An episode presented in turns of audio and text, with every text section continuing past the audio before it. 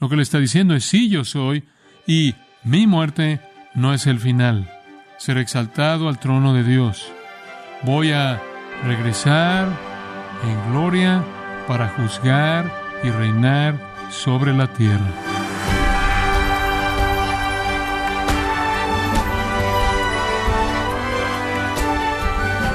Sea usted bienvenido a esta edición de Gracia a vosotros con el pastor John MacArthur.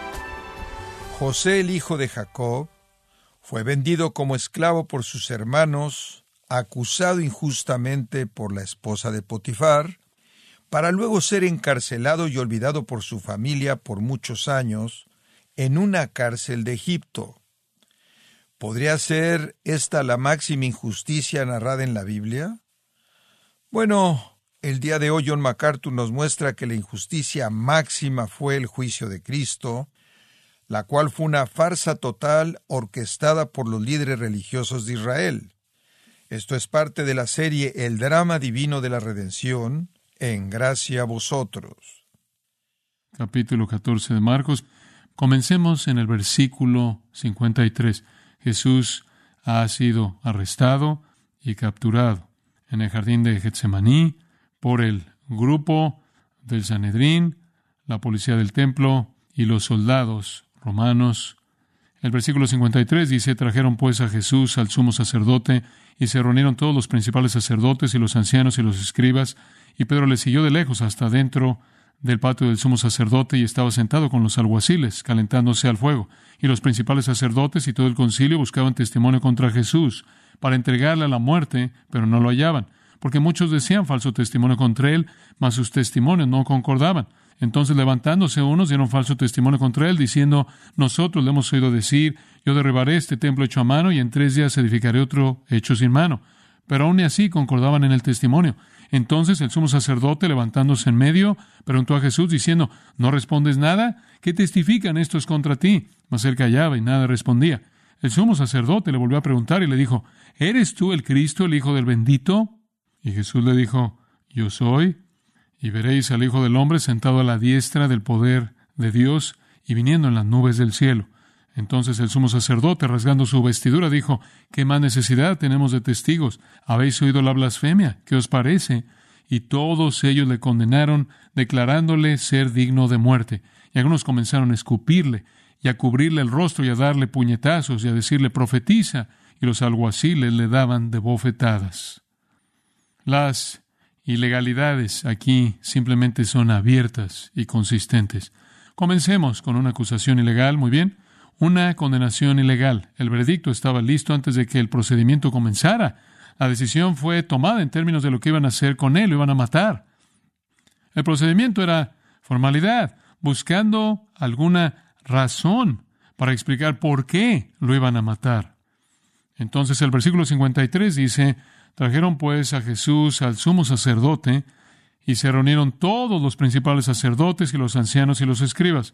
Ese es el grupo del Sanedrín ya se han reunido a la mitad de la noche, porque Judas los reunió para señalar en dónde estaba, han estado en el jardín, lo tienen arrestado, y ahora tienen que inventar alguna razón para ejecutarlo.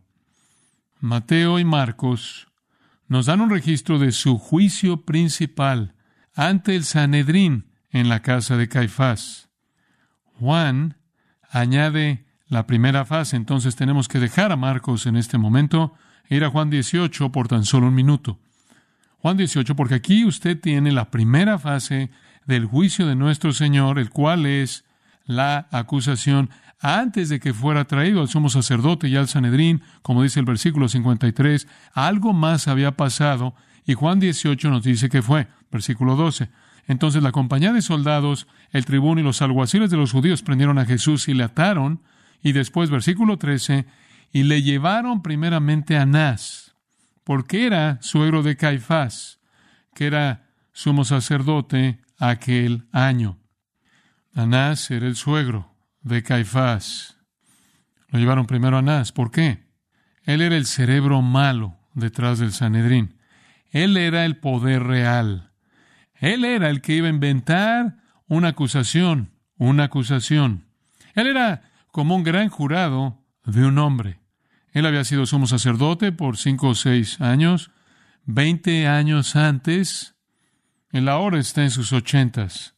Por la razón que, sea los romanos lo habían forzado a retirarse, entonces los siguientes cinco sumos sacerdotes eran hijos de Anás, y ahora su yerno, Caifás. Los sumos sacerdotes se quedaban con su título de por vida, y él pudo haber servido de por vida si no hubiera sido por el hecho de que las autoridades romanas lo forzaron a retirarse. Pero él estaba dirigiendo todo escondidas.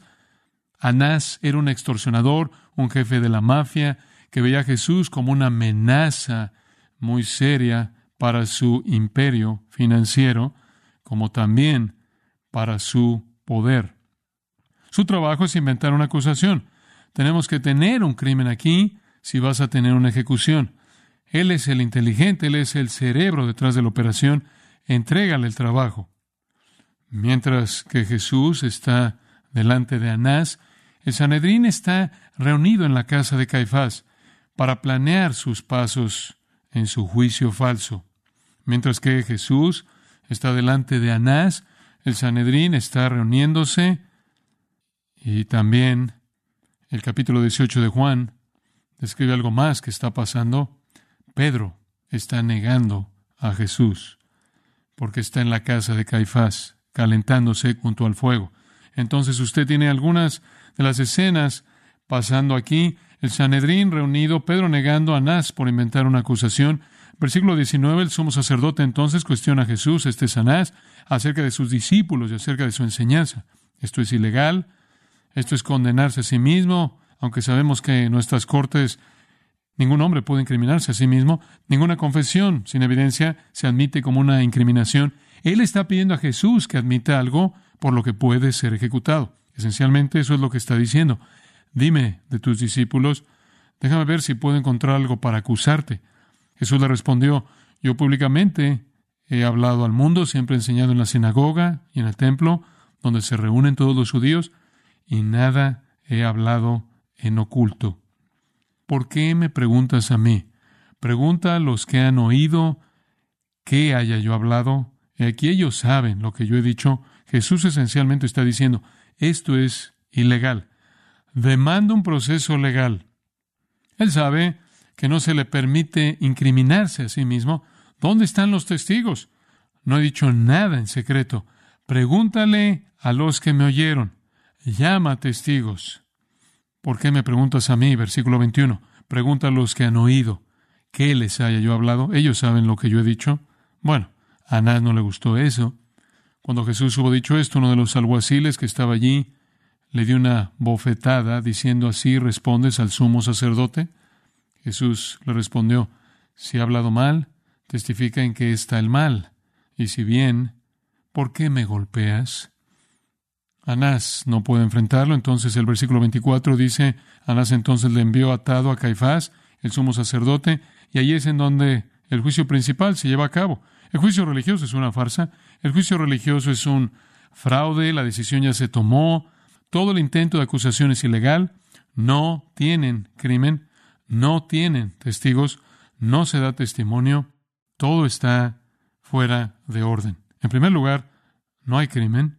En segundo lugar, no hay testigos. En tercer lugar, es la mitad de la noche. En cuarto lugar, esto no es en una corte. En quinto lugar, no hay jueces, jueces designados apropiadamente, y no hay autoridades legales, fiscales o defensas. Todo es un fraude. Bueno, regresemos a Marcos. Ahora, antes de que vayamos al juicio en la casa de Caifás, Marcos da un vistazo de Pedro. Pedro le siguió de lejos hasta dentro del patio del sumo sacerdote y estaba sentado con los alguaciles calentándose al fuego. Sabe, hay algo muy, muy característico de Pedro al estar él aquí, ¿no es cierto?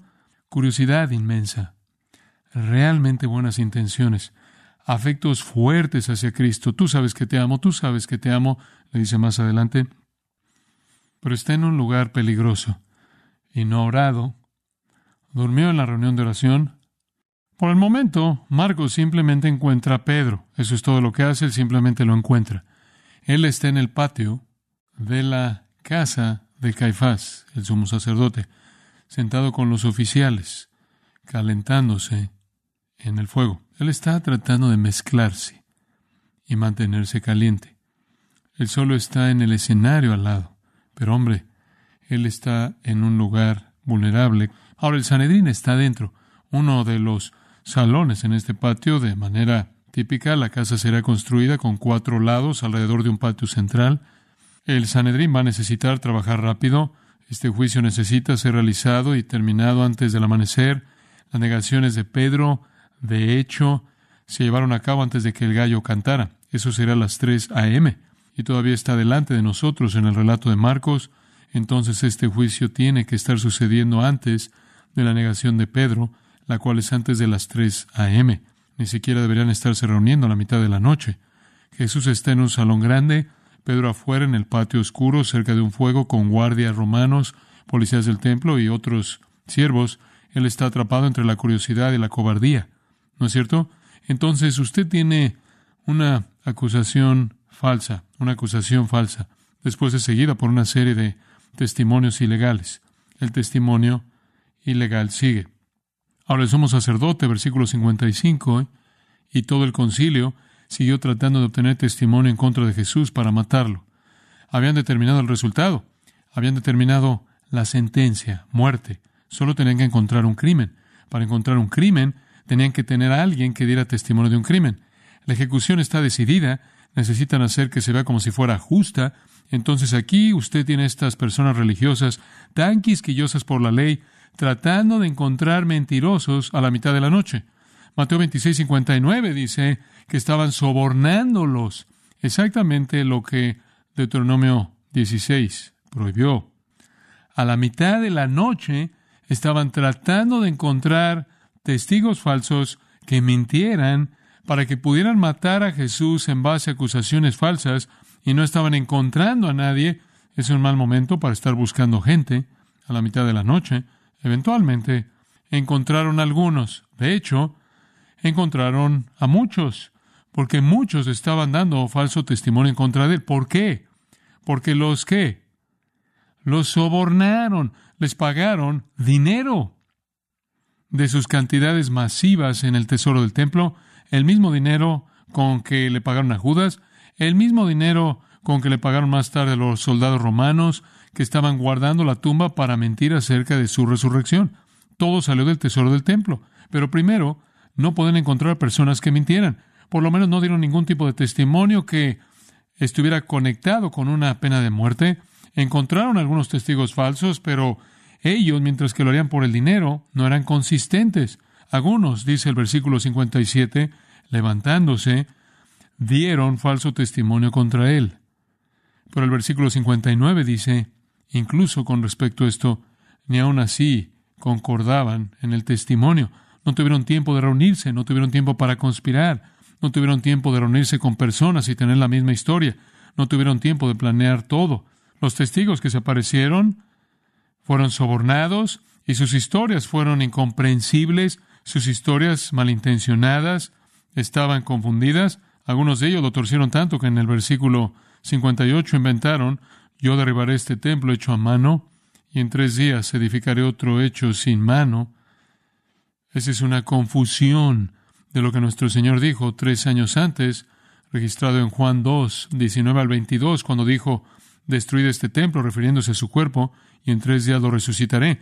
Él nunca dijo que destruiría el templo, que destruiría el templo, y tres días después construiría otro sin usar sus manos, en otras palabras, milagrosamente levantar otro. Tenían eso confundido, eso era confuso. Y por cierto, Mateo 26, 60 dice, hubieron dos testigos que inventaron esa idea. Él no dijo eso, pero sí dijo, atrás, en el capítulo 13, a sus discípulos, que Dios iba a traer juicio sobre Jerusalén y el templo sería destruido pero no sería reedificado. Mentirosos, mentirosos, confundiendo, confusos, inventando, sobornados, no podían inventar un crimen que fuera suficiente. Aun inclinados en matar a Jesús, no se dieron por vencidos. No se dieron por vencidos. Este no es un juicio, esto es una conspiración. No pueden inventar un crimen legítimo que puedan venderle a los romanos para que los romanos lo ejecuten. Entonces usted tiene una acusación ilegal y un juicio ilegal, esencialmente testimonio ilegal. En tercer lugar, usted tiene una interrogación ilegal, una interrogación ilegal. Esto es bastante interesante en el versículo 60. El sumo sacerdote levantándose, ahora está volviéndose frustrante. Su primer esfuerzo trayendo estos testigos sobornados se colapsa. Entonces el sumo sacerdote, levantándose en medio, preguntó a Jesús diciendo, ¿No respondes nada? ¿Qué testifican estos contra ti? Como si Jesús tuviera algún deber legal de responder a mentirosos, quienes, en base a su propia ley, todos deberían haber sido ejecutados, como si él tuviera algún deber legal de responder a testigos falsos, sobornados y mentirosos, cuyo testimonio estaba confundido y era inconsistente y era invento puro. Estas mentiras deformadas no requerían respuesta de él. No había nada en las acusaciones, por lo tanto, no se necesitaba respuesta. El versículo 61 dice que él callaba y nada respondía. Él entiende la orden legal. Isaías 53, versículo 7 dice, angustiado él y afligido, no abrió su boca. Como cordero fue llevado al matadero y como oveja delante de sus trasquiladores, enmudeció y no abrió su boca. Escuche, él no tenía obligación de aclarar sus mentiras. No está pasando nada legal. Y eso nos lleva a la sentencia, la cual es ilegal. La sentencia. ¿Con qué se quedan? De regreso al versículo 61, el sumo sacerdote tiene que actuar. Queda una opción. Versículo 61. El sumo sacerdote volvió a preguntar y le dijo, ¿Eres tú el Cristo, el Mesías, el Hijo del bendito? ¿Eres el Mesías? ¿Eres el Hijo de Dios? Lo cual ellos sabían que era un título de igualdad con Dios, de edad absoluta. Por cierto, Mateo 26, 63 añade que el sumo sacerdote comenzó con te conjuro por el Dios vivo. Ese es el juramento más fuerte posible. El juramento más fuerte posible. Coloco un juramento sobre ti. Esto es tan extraño. Que Dios castiga mentirosos. Él realmente no vio las implicaciones personales. Coloco un juramento sobre ti. Te conjuro por el Dios vivo, quien odia mentirosos, que castiga mentirosos. Di la verdad. Esa es una manera judía común de establecer la responsabilidad seria de uno para que hable la verdad. Qué paradoja tan sorprendente es esa. Demandaron verdad de Cristo mientras que estaban perpetrando mentiras contra Él. Esto, por primera vez, es una pregunta legítima. Esto no es una pregunta de tipo ¿qué hiciste? Esto es ¿quién eres? Eres el Cristo, el Hijo del bendito. Esta es la primera cosa legítima en el juicio. Es una pregunta legítima, no llama a una incriminación personal, sino meramente a una respuesta veraz. Es el primer aspecto legítimo del proceso. Y Jesús conoce la intención de la pregunta, pero de cualquier manera responde, y la intención de la pregunta es sacar la carta final de triunfo, la carta de blasfemia. Todos saben lo que él ha dicho, saben que ha dicho ser el Mesías, él lo ha dicho una y otra y otra y otra vez. Usted lo encuentra entretejido a lo largo de su ministerio. Ellos saben que repetidamente ha dicho ser el Hijo de Dios. A lo largo del Evangelio de Juan en particular, lo confrontan por hacerse igual a Dios. Y entonces aquí viene la carta de blasfemia. Porque ese es el único lugar al que puede ir. Eres el Mesías, el ungido, el prometido y el Hijo del bendito. Sustituyen Dios por otro término. Su nombre, ellos creen, es demasiado santo para ser hablado. Y Jesús dijo, y él responde porque la pregunta es legítima, con el ego, mí, el tetragramatón, Yahweh, en nombre de Dios, yo soy. Mateo añade, tú lo has dicho, yo soy. A Juan le encanta eso. Veintitrés veces en el Evangelio de Juan Jesús dice, yo soy. Jesús sabe que su respuesta significa la muerte, él sabe eso. Pero después de todo, a eso se dirige y él sabe eso. Jesús resalta su respuesta, no solo es yo soy, él entonces agrega a esa respuesta, y verás al Hijo del Hombre sentado a la diestra del poder de Dios y viniendo en las nubes del cielo. En lugar de decir yo soy, pero déjenme explicar y tratar de reducir el impacto de eso. Él dice, yo soy, y escala la realidad de eso. Sí, yo soy el Mesías, sí, yo soy el Hijo de Dios, y me verán sentado a la diestra del poder, esto es, a la diestra de Dios, y viniendo en las nubes del cielo. Lo que le está diciendo es, sí, yo soy, y mi muerte no es el final. Ser exaltado al trono de Dios. Voy a regresar en gloria para juzgar y reinar sobre la tierra. Este es un momento glorioso para nuestro Señor. La pregunta le sirve bien porque le permite, en los horrores de enfrentar la cruz, repasar lo que viene después de la cruz. Él ve más allá de la cruz, más allá de la sepultura, más allá de la resurrección, más allá de la intercesión, a su coronación y su exaltación. Lo juzgan injustamente, un día Él los va a juzgar justamente. Y van a tener una probada adelantada de ese juicio en cuarenta años en la destrucción de Jerusalén. Él sabe que estas palabras van a traer su muerte, Él está listo, Él ha estado en la agonía del jardín y Él hará la voluntad del Padre hasta la cruz. Después viene el veredicto. Esta es la sentencia injusta.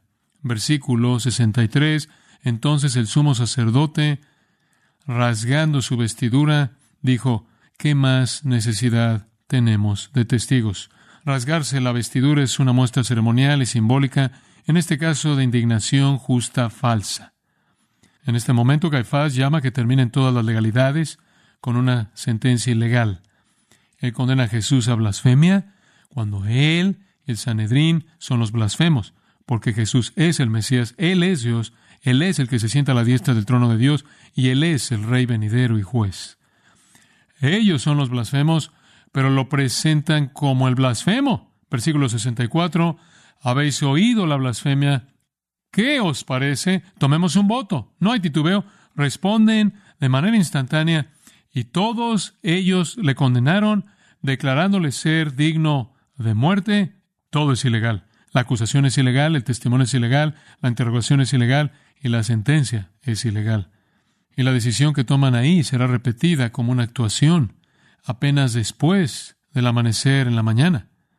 Se registra en Lucas 22, 66 al 71. No obstante, ese realmente no es un crimen que a los romanos les va a parecer que merece la muerte? Entonces, cuando traen a Jesús a Pilato, dice en Lucas 23, 2, y comenzaron a acusarle diciendo, a este hemos hallado que pervierte a la nación y que prohíbe dar tributo a César, diciendo que él mismo es el Cristo, un rey. Ellos simplemente inventaron eso. Ellos dijeron, está empezando una revolución de impuestos y está diciendo ser un rey y está usurpando el lugar de César. Simplemente mintieron. Entonces todos esos siglos y todos esos años de desarrollar un sistema cuidadosamente diseñado de jurisprudencia y justicia hecho a un lado para que pudieran matar a Jesús. Cuán profunda es la pecaminosidad. Uno podría concluir que esta nación y este Sanedrín es carne putrefacta que está por ser comida pronto por el águila romana, pero incluso algo que es más importante, Dios los va a juzgar y Dios los ha juzgado así como han sido arrojados al infierno eterno. La sentencia justa de Dios de juicio cae sobre ellos. Pero lo triste es que es la misma sentencia que cae sobre cualquiera que rechaza a Cristo. No conozco a alguien que diría, bueno, quiero ser como Judas. No conozco a alguien que diría, quiero ser como esos hombres. Yo, yo quiero ser así. Usted es así. Si rechaza a Cristo. Y usted pasará una eternidad en el mismo lugar. Que esas personas pasarán su eternidad y ahora están ahí.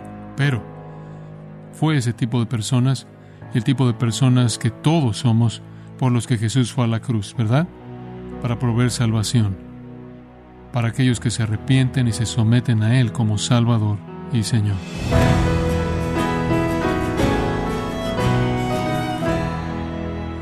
John MacArthur mostró que en el juicio de Cristo todo fue ilegal, la lectura de cargos, hasta los testimonios en su contra, incluyendo el interrogatorio y la sentencia final. Pero aún así, Cristo soportó todo para ir a la cruz y pagar por el perdón de nuestros pecados. Esto es parte de la serie El drama divino de la redención, aquí en gracia a vosotros. Y quiero recordarle, estimado oyente, que tenemos a su disposición el libro Buenas Nuevas, donde John MacArthur examina la revelación bíblica sobre Cristo y anima a los cristianos con las vastas implicaciones de todo lo que Jesús logró por ellos. Puede adquirirlo en la página gracia.org o en su librería cristiana más cercana. Y como lo hago regularmente, les recuerdo que puede descargar todos los sermones de esta serie El drama divino de la redención, así como todos aquellos que he escuchado en días, semanas o meses anteriores, animándole a leer artículos relevantes en nuestra sección de blogs, ambos en gracia.org. Si tiene alguna pregunta o desea conocer más de nuestro ministerio, como son todos los libros del pastor John MacArthur en español, o los sermones en CD que también usted puede adquirir, escríbanos y por favor mencione la estación de radio por medio de la cual usted nos escucha en gracia a vosotros.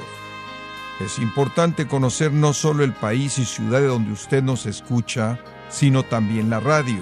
Para quienes contactan nuestro ministerio por primera vez, pueden solicitar una copia del mensaje de promoción sin costo alguno, un mensaje por oyente únicamente.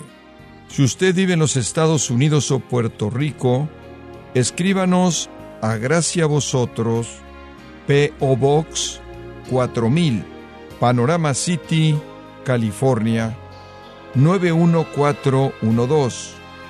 O puede escribirnos a través del siguiente correo electrónico radio arroba gracia.org.